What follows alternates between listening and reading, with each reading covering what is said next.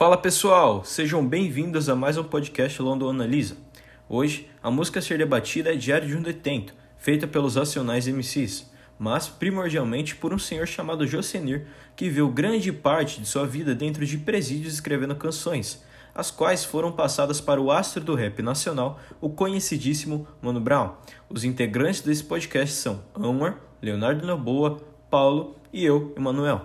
Mas antes de apresentarmos a música de fato, devemos explicar o contexto, o que estava rolando na época em que a música foi criada e algumas das características das obras.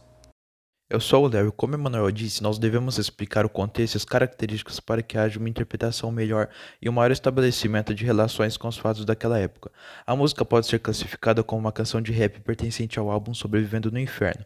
Só pelo nome nós imaginamos o que está por vir. Bom, o cenário era o Carandiru, uma penitenciária masculina que obrigava em torno de 8 mil detentos em seu último ano de funcionamento, o que acabava configurando uma superlotação. Quanto à época, era 2 de outubro de 1992, por aqui já conseguimos fazer algumas ligações. Carandiru, ano de 1992, 2 de outubro, automaticamente massacre. Sim, a música retrata o massacre de Carandiru, onde 111 presidiários foram mortos no pátio do pavilhão 9. Olá, eu sou o Paulo. E é claro que também precisamos falar sobre as principais ideias e o tema abordado no decorrer da música. Como já é óbvio, o tema é o massacre do Carandiru e o dia a dia dos presidiários.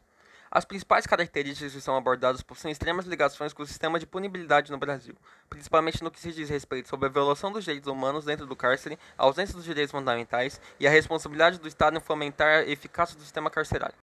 E finalmente eu sou o Anor. Agora, já explicado o contexto, as ideias e a época, podemos adentrar de fato na letra pesada de Diário de um Detento. São Paulo, dia 1 de outubro de 1992, 8 horas da manhã. Aqui estou mais um dia, sob o olhar sanguinário do vigia. Você não sabe como é caminhar com a cabeça na mira de uma HK. Metralhadora alemã ou de Israel, estraçalha ladrão que nem papel. Não se assustem, é só o começo da obra. Em apenas seis versos já podemos tirar informações cruciais em nossa interpretação. No dia a dia dos detentos, eles são vigiados constantemente por vigias, cujos olhares são sanguinários e estão prontos para matar ou considerar movimentos suspeitos.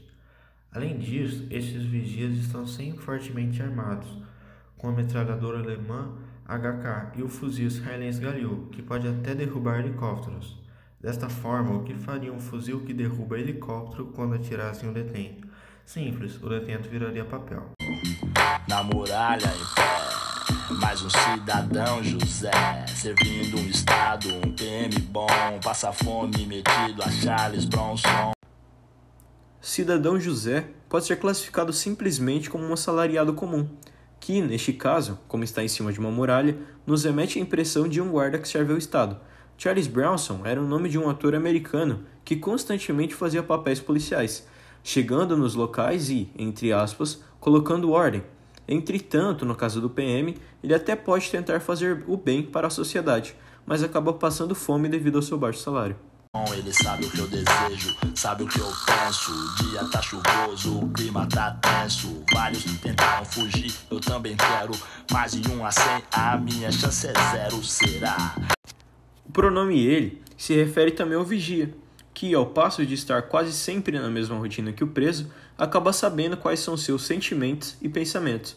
A compreensão de seus sentimentos também pode ser utilizado contra eles, controlando-os de uma maneira mais fácil, já que os guardas os entendem. O fato do vigia fazer de forma boa o seu trabalho, estar atento ao preso 24 horas e desconfiar deles, acaba diminuindo a chance de acontecer uma fuga, criando um ambiente tenso entre a relação do vigia com o detento. Manda um recado lá pro meu irmão. Se tiver usando droga, tá ruim na minha mão. Ele ainda tá com aquela mina. Pode crer, moleque, é gente fina. Apesar de os presos se localizarem dentro das cadeias, há várias informações que chegam até eles. Alguns detentos também estabelecem relações muito próximas com os outros, influenciando outro indivíduo a não seguir o mesmo caminho que ele seguiu, mas sim o caminho do bem. Tirei um dia menos ou um dia mais, sei lá, tanto faz. Os dias são iguais. Acendo um cigarro e vejo o dia passar. Não há dúvidas, quanto maior o castigo que os presos possuem, a privação de sua liberdade, dessa forma, cercados por muros, tendo uma vida monótona, os detentos perdem a noção do tempo. Homem é homem, mulher é mulher. Estuprador é diferente, né? Toma soco toda hora, ajoelha e beija os pés. E sangra até morrer na rua 10. Estupradores e pedófilos eram brutalmente massacrados na prisão. Eles eram torturados brutalmente por outros presos que viam esses atos como imperdoáveis. Os corredores eram denominados ruas.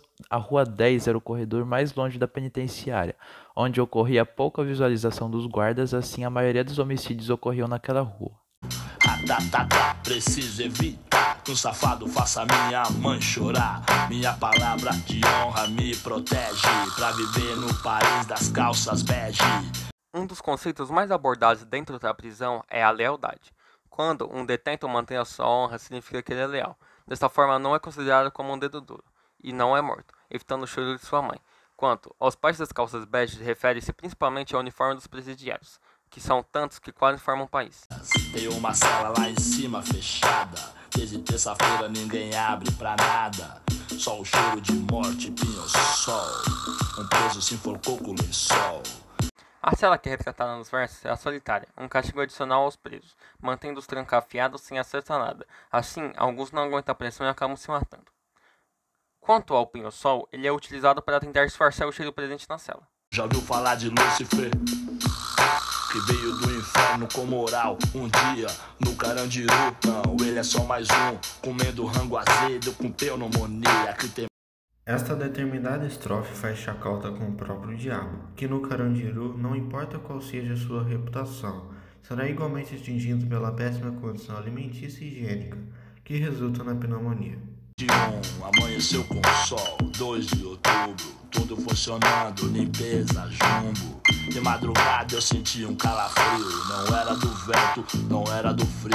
Acerto de ponta tem quase todo dia, tem outra logo mais, eu sabia.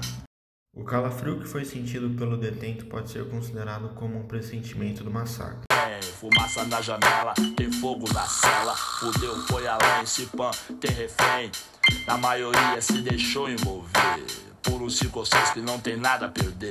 Dois ladrões considerados passaram a discutir, mas não imaginavam que estaria por vir. O grande massacre do Carandiru foi ocasionado pela briga entre dois importantes detentos, Barbie e Coelho, que começaram a discutir, culminando assim na grande rebelião. Entretanto, ninguém esperava que a polícia fosse chegar para matar. Cachorros assassino, classe crimogênio, quem mata mais Adão ganha medalha de prêmio. O ser humano é descartável no Brasil, como modos usado ao bombril, cadeia, guarda o que o sistema não quis. Tendo em vista o grande massacre que estaria por vir e sem ação de nenhum governador para impedir com que ocorra este massacre, criou-se uma visão de que o ser humano no Brasil poderia ser comparado ao bombril, de fácil e rápido descarte. Cadáveres no poço, no pátio interno. Adolf Hitler sorri no inferno. O Robocop do governo é frio, não sente pena, só ódio e rio como a hiena. Ah, com a grande presença de corpos espalhados por todos os lugares da cadeia, Hitler sorriu no inferno. O líder da Alemanha nazista, que matou mais de 6 milhões de judeus, foi comparado ao sistema carcerário brasileiro, que só estava procurando uma brecha para que pudesse matar todos os presos. Enfim, a rebelião foi a brecha que o sistema queria. Vou nadar numa piscina de sangue, mas quem vai acreditar no meu depoimento? Dia 3 de outubro, diário no detento.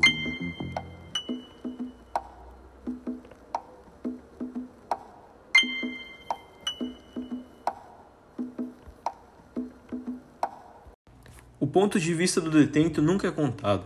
Após o dia do massacre, a história contada é da polícia.